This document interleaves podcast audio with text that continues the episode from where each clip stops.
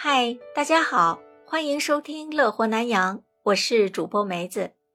一直以来，朋友们可能总是听说新加坡福利特别好，看病有多便宜，学费有多优惠，新加坡的政府还会发钱给你花，真的是这样吗？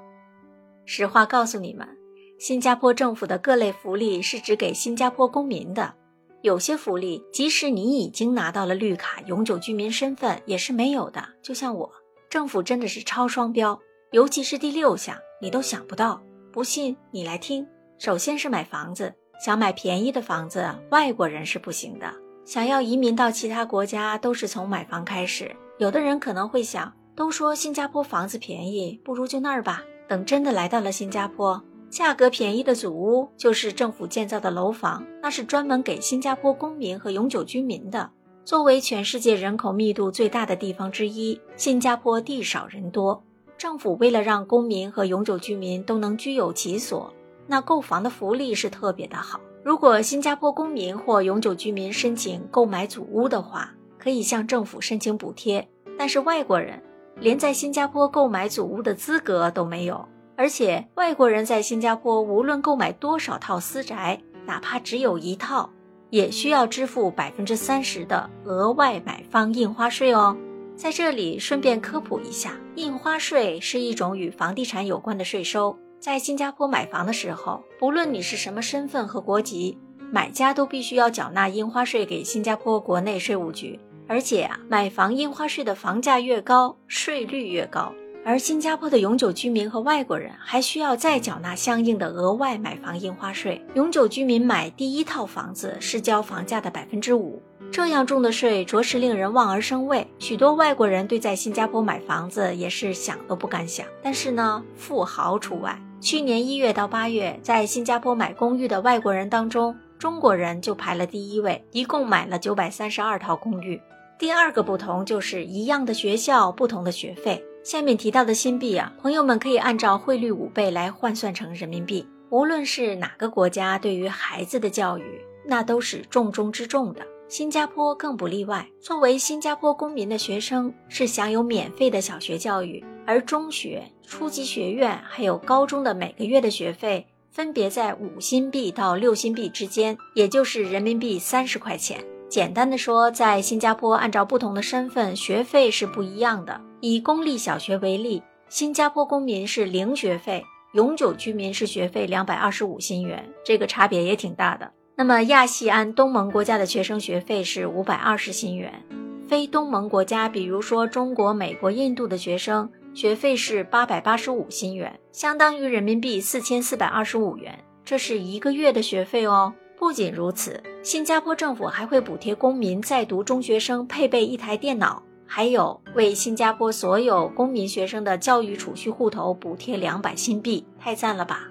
但是有网友吐槽说，新加坡的外籍学生学费贵到离谱，由于没有政府补贴，初级学院高中生的学费每个月高达两千一百新元，相当于人民币一万零五百元。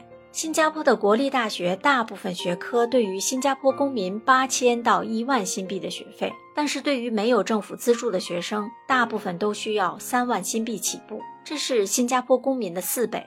没想到差距有这么大吧？不过这个也很好理解，如果对外国人跟对公民毫无差别的话，甚至对外国人还有特别的照顾，那肯定被本国公民骂死。毕竟国家的主人是公民啊，国家理应为主人服务。主人优先嘛。第三个不同啊，就是看病。外国人在新加坡看病就一个字贵。听到很多人说新加坡看病便宜，说这句话的一定是新加坡本地人，因为在新加坡，外国人是完全不享受财政津贴的，小病还能自己兜着。如果是大病，而且又没买医疗保险的话，绝对能把钱包掏空到连内裤都买不起。这个真的不夸张。我来举个例子啊。一名新加坡籍的八十六岁老人到陈笃生综合医院眼科诊所门诊，全额的费用是两百一十二新元，政府就补贴一百五十九新元，自己只要支付五十三新元，相当于人民币二百六十五块钱。如果你是外籍的工人，不享受医疗津贴，在国大医院做微创手术并且住院一天的话，一共要花费五千九百一十六新元，全由雇主负担。当然了，这笔钱要到商业保险那边去报销，所以来新加坡一定要先买医疗保险。普通的感冒发烧可以去公立诊所，公民的诊费和药费加起来一般都是十三到二十四新元，相当于人民币六十五到一百二十块钱。